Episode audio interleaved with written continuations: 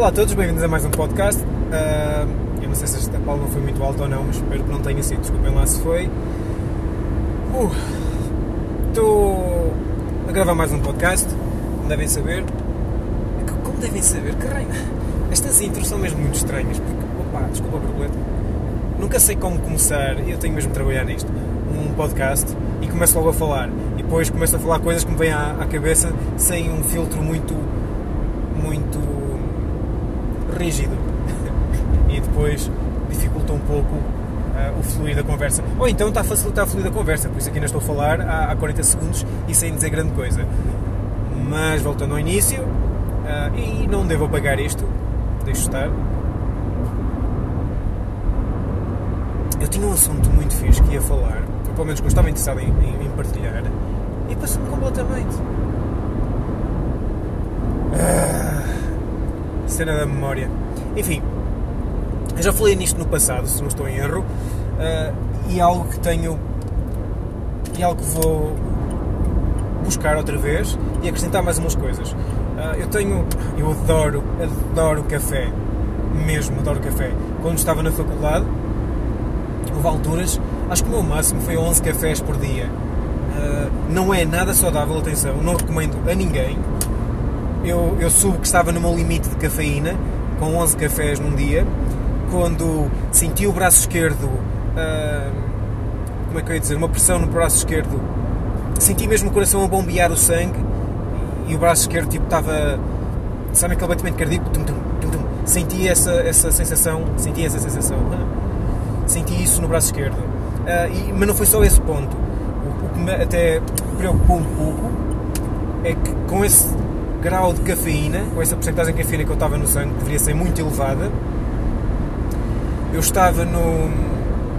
estava a sair da faculdade, estava a passar à frente da faculdade de matemática, se não me engano, e nesse momento, ao meu lado, está a passar um carro, e por algum motivo olhei para o carro, e parece que o tempo nesse momento parou. É uma imagem bem.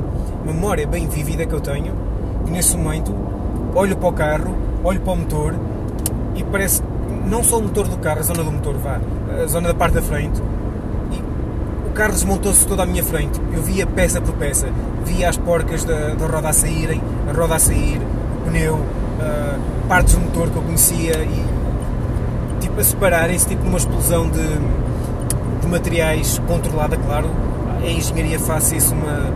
Afastam-se os materiais todos para os identificar, ver as, as medições, como encaixam nos outros, e vi isso numa fração de segundo. Foi, foi brutal, atenção, eu adorei o momento, mas percebi que se calhar estava a abusar muito na cafeína. Uh, andando uns anos para a frente, ando constantemente, para aí 3 ou 4 vezes por ano, tento largar o café. Esta foi mais uma parte, estava com 3, 4 cafés por dia, numa altura que eu achei que estava a necessitar de atingir um desempenho mais elevado, que é isso para mim a cafeína, além do, do cheiro que é bom, o sabor não gosto muito, mas o cheiro, adoro o cheiro e uh, adoro o efeito que tenho nas primeiras hora e meia, duas horas e meia após beber café. Que é fantástico, uma acuidade mental mais elevada e maior rapidez na, na geração de ideias. O problema que eu tenho sentido, ou que costumo sentir, é depois sinto-me cansado e tosco, não sei qual é a palavra correta, meio adormecido. Uh, acordo de forma natural, mas custa-me um pouco mais a acordar e reparo que o acordar não é tão energético como costuma ser para mim. Uh, sem café eu levanto-me a dançar e a cantar e extremamente energético e bem disposto, como acho que se deve acordar, com mais energia do que nos deitávamos. Quando abuso no café, uh, acordo mais cansado por vezes e sonolento do que quando fui para a cama. Isso para mim é sinal que não tive uma boa noite de sono. E provavelmente é a cafeína que está a interferir com o meu sistema. E isso é algo que eu não gosto nada. É, essa é uma das razões pelas quais eu não bebo álcool. Não álcool etílico, mas bebidas com, com álcool, como cerveja, vinho uh, e outras bebidas alcoólicas, porque interferem com a minha percepção da realidade os meus sentidos. Eu não gosto nada disso. Prefiro manter-me sóbrio. Então o café é mais uma dessas razões. Já estou sem beber café há uns dois dias, três talvez, bebi um café no início da semana, hoje é, uh, hoje é sexta, penso que sim. Não sei se vou publicar isto hoje, mas para uma noção de, de, de tempo, há coisa de 4 a 5 dias bebi um café. Foi na terça-feira, exato. Fui na estreia do. na minha estreia, fui ver os Avengers e foi aí que eu, que eu bebi um café. Não necessitava, apenas escolhi beber. Lentamente estou a fazer outra vez o, o afastamento do café e vou tentar uh, parar completamente com a cafeína, com o café, com a cafeína não, porque o chá tem cafeína, com o café e apenas vou permitir uh, quando estou a fazer algumas viagens e estou com sono. Viagens de carro, para mim a segurança tem maior uh, importância, então prefiro beber café e perder uma noite de sono, se for o caso, que ter um acidente. Dentro do mesmo assunto, isto estava-me a perturbar o meu sono. E, embora eu durma muito pouco, entre 4 a 5 horas por noite, uh, na minha opinião, e é o que me permite dormir tão pouco, o sono, além de precisar de pouco sono, é muito eficaz. E quando não tenho essa eficácia no sono, ou seja, quando não durmo e atingo os níveis que são necessários uh, rapidamente, de forma profunda, não descanso. E isso é grave. É, é mais, um, é, um, é mais um dos motivos por que larguei a cafeína. Neste momento, sem cafeína, e tenho estado a acordar por volta das 4h40, 5 da manhã, sem despertador. E tem sido fantástico mesmo recomendo às pessoas acordar cedo, porque é uma coisa fantástica. A acordar bem cedo, tratamos logo coisas mais importantes da parte da manhã, coisas que nos dizem respeito, como traçar os objetivos para o dia, rever os objetivos da semana, meditar, treinar, ler, distrair, seja o que for, é, é o nosso tempo antes do mundo entrar e começar a, a intrometer-se naquilo que nós temos que fazer. Assim, quando chegam às 8 da manhã, já tenho 3 horas de vida feitas, uh, revistas e feitas, treinar, meditar, ler, escrever, seja o que for. Opa!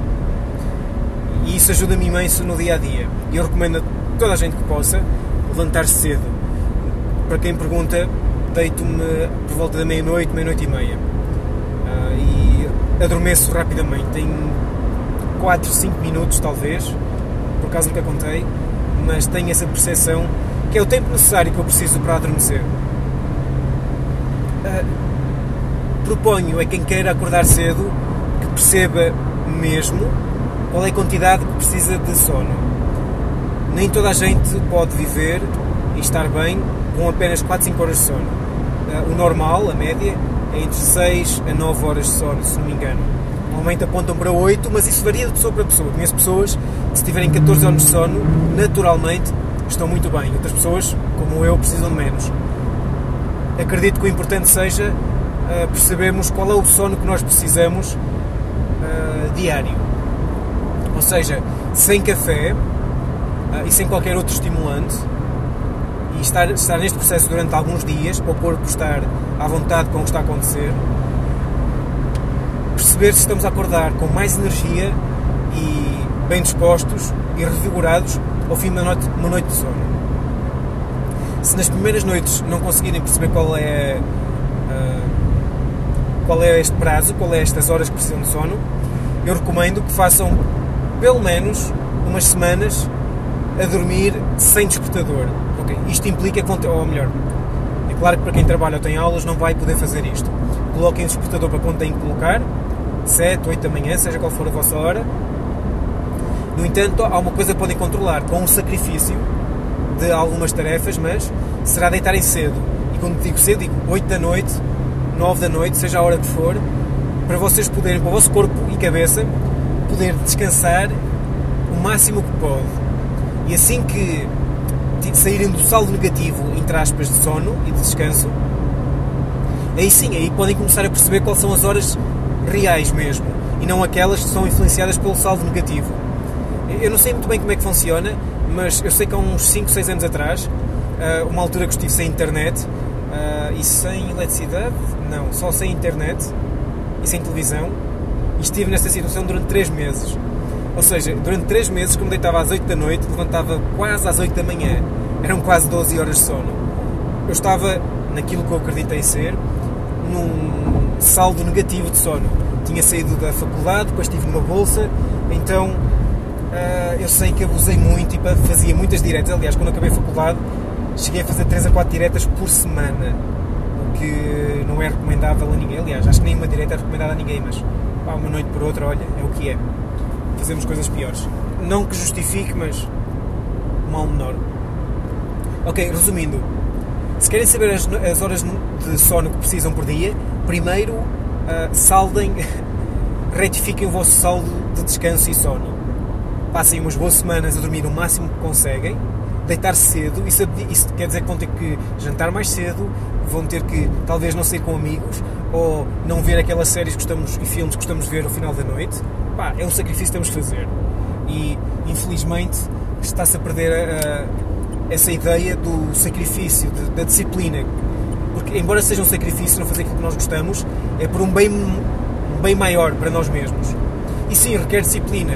Requer chegar às 8 da noite e dizer a nós mesmos: Eu agora vou ler um livro até adormecer, vou para a cama. Eu tinha uma série, tinha mais um episódio de Game of Thrones, tinha um episódio de Flash para ver, não vou ver, ponto final. Gostava, sim gostava, mas pá, é para um bem maior. É algo que estou a investir no futuro eu. E acreditem que vale mesmo, mesmo a pena. Podemos ir para a cama à altura que nós queremos, retificando, saber exatamente a hora que nós precisamos, e assim que sabemos a hora que precisamos, são 4, 6, 8, 9 horas, a partir desse momento em que sabemos exatamente, podemos uh, planear o nosso dia de uma forma mais eficaz. Ou seja, eu acordo às 6 da manhã, uh, tiro meia hora para, para traçar os, os, objetivos para esse dia e sei que para ter as minhas 8, 8 horas de sono que sei que preciso e me levantar às 6, vou ter que deitar às 10 da noite. Ou seja, de uma forma uh, regressiva, vou planear o meu dia. Ora bem, eu às 9h50 tenho que estar na cama a ler o livro para poder adormecer às 10 horas. Ou seja, para isso vou ter que jantar às 8 da noite. Uh, ou vou ter que jantar às 7 da noite porque quero ver uma série antes de ir para a cama eh, antes disso, sei que estou a trabalhar, a estudar de X a X horas. Antes disso, tenho hora do almoço, ou pequeno almoço. Antes disso, vou treinar. É, é, basicamente, podemos planear o dia, e embora há pessoas que não gostem de planear o dia desta forma, ou desta, com esta disciplina, porque acham que perdem liberdade, antes pelo contrário, este nível de disciplina permite-nos ter maior liberdade. E isso, às vezes, que eu tento explicar às pessoas, que quando temos regras, quando temos uma disciplina que o almoço é ao meio-dia, das 9 às, ah, das 9 às 6 é para estudar barra trabalhar, das 6 às 7 é para fazer o jantar e falar com X. Ah, eu já sei o que é que tenho planeado. E se apareceu imprevisto, digo não, tenho isto para fazer. Ou então vou abdicar do que tenho planeado e, fazer o imprevisto. Mas estão as coisas planeadas, eu sei que estou, o que é que tenho que fazer e para onde vou. E para onde vou se não, é tudo imprevisto. O que é que vou fazer agora? Não sei. Vamos ver o que é que aparece. E vivemos a nossa vida não sobre aquilo que nós queremos fazer e que nós planeamos fazer, com a nossa liberdade, aquilo que nós queremos fazer, mas sim ao sabor do vento. É o que for. É o que aparecer nós fazemos. Sem. honestamente, sem liberdade. Não é por opção. É claro que a pessoa pode optar, ah, apareceu isto, vou fazer, ou não vou fazer. Mas depois as coisas começam-se a acumular tarefas que temos que fazer e que não as fizemos porque apareceram outras coisas e simplesmente começa a gerar-se um caos. Depois no caos, embora há pessoas que se habituaram a trabalhar no caos, na minha perspectiva, não é um, uma área fértil ou que promova o bem-estar. Mas lá está, são opiniões eu acredito, ou pelo menos para mim não funciona assim.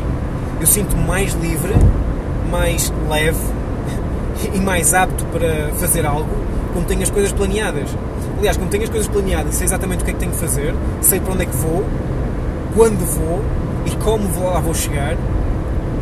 Durante esse período sei o que tenho que fazer. Durante o resto, liberdade total. Faço o que quiser, o que me apetece, porque sei que tudo que eu tinha que fazer mesmo, as minhas prioridades, que estão alinhados com os meus objetivos de vida, estão feitos. E ao fim de um dia, eh, uma semana, um mês, eh, um ano, sei que tenho vivido a vida de acordo com as minhas prioridades, com a minha filosofia de vida, com os meus objetivos. E acreditem, isso é algo que é muito reconfortante e qual é o termo em português? Empowering. Uh, Dá-nos motivação para viver de uma forma mais ativa, mais viva, mais feliz. Mas isso implica ter que definir, uh, e isto já, já foge um bocado ao assunto, a parte do sono já, já foi concluída. Esta parte de estar alinhado com os nossos valores implica, para algo estar alinhado com os nossos valores, temos de ter valores. Ou seja, implica passarmos umas boas horas definir quais são os nossos valores intrínsecos, quais são aquela, aquela ordem, aquela lista de valores, sete, oito valores, como justiça, liberdade, liberdade financeira, família, amigos, saúde, bem-estar, seja o que for, quais sejam os nossos valores intrínsecos, colocá-los numa ordem hierárquica, do mais importante para o menos importante nessa lista de 7, 8, e depois todas as nossas ações vão ser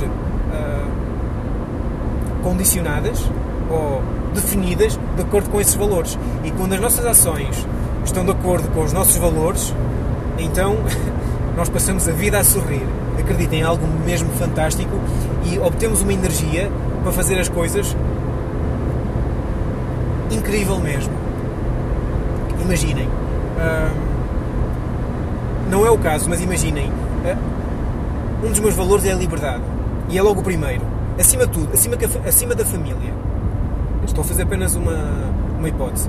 Acima da família uh, está a liberdade para mim. Ok, tenho esse valor bem definido. Próximo fim de semana, liga à família. Olha, uh, este fim de semana tens que vir a casa. Eu, ok, eu vou. No entanto, sei que ao fazer isto posso não me estar a sentir bem porque não tenho a liberdade, foi algo que me foi imposto. No entanto, se a família estiver acima da liberdade, ou, ou, imaginem, liberdade financeira, para ser mais fácil, eu não tenho a capacidade financeira para ir visitar a minha família. Uh, e a família está acima da liberdade financeira. Eu vou abdicar da minha liberdade financeira, ou seja, vou gastar dinheiro, provavelmente vou ter que ir buscar o cartão e buscar dinheiro para ficar o débito, para ficar um saldo negativo, e não me vou sentir mal porque o meu valor é a família. É claro que tenho que ter atenção a longo prazo para ser sustentável, mas não me vou sentir mal porque fiz uma, uma decisão segundo o meu valor principal, que é a família. Passa, meu, é isso. Estou na autostrada, está um carro a sair, estava a demorar a sair. Ou seja, vou, vou apenas uh, repetir este último ponto porque acho que pode ter ficado um bocado confuso. Que é, imaginem que a minha escala de valores, a hierarquia de valores, a família está primeiro e em segundo está a liberdade financeira este fim de semana estou sem guito, estou sem dinheiro e a minha família liga e me diz-me: uh, Meu, precisamos de ti este fim de semana. Ok, eu vou. Eu vou ao meu cartão colocar o saldo negativo para ter dinheiro para ir visitar a minha família, porque a minha família é mais importante que a minha liberdade financeira. Eu vou ficar sem dinheiro, vou ter que fazer mais sacrifícios para compensar essa, esse saldo negativo, mas, e acreditem, não me vou sentir mal, porque a minha ação estava de acordo com, a minha, com os meus valores. E ainda por cima, um dos meus valores principais que é a família. Atenção, estou outra vez a usar um exemplo. Se por acaso a minha liberdade financeira estiver primeiro que a família, imaginem que é liberdade financeira se família. Pode acontecer. Não há algo negativo associado ao que nós escolhemos, atenção, como valores. São os nossos valores e podem mudar com o tempo. Nesse caso, se a minha família me ligar e eu não tiver dinheiro, e eu, por alguma decisão, escolher ir buscar o cartão dinheiro e ficar com saldo negativo que me vai depois limitar algumas decisões no futuro, eu vou me sentir mal. É claro que vou me sentir mal, mas depois vou justificar porque foi a família e pronto, teve que ser, teve que ser, mas não vou estar bem com essa decisão. Não sei se está a fazer sentido. Vou, -me, vou aceitar a decisão como, ok, teve que ser, mas não vou estar confortável, não vou estar confortável com essa decisão. Porque uh, não está alinhada com os meus valores, com a minha hierarquia de valores. E essa hierarquia de valores é importante ter em, em, em noção, porque quando nós tomamos decisões na nossa vida, não as decisões normais como beber Coca-Cola ou beber Sprite, estou a dizer decisões de vida, se não estiverem alinhadas com esses valores, então nós não vamos estar, não vamos estar nem confortáveis, nem vamos estar a sentir-nos bem. Daí a importância de saber quais são os nossos valores. E já estou a falar há 20 minutos e já estou a chegar ao meu destino. Por isso, uh, obrigado a todos por terem ouvir. Foi um podcast mais longo. Uh, espero que gostem, que tenha partilhado alguma coisa de importante. Uh, estejam à vontade para comunicar, para dar feedback, para dar resposta, para dar qualquer tipo de dica, crítica, seja o que for. e fiquem bem. Um abraço a todos e é isso, fiquem bem.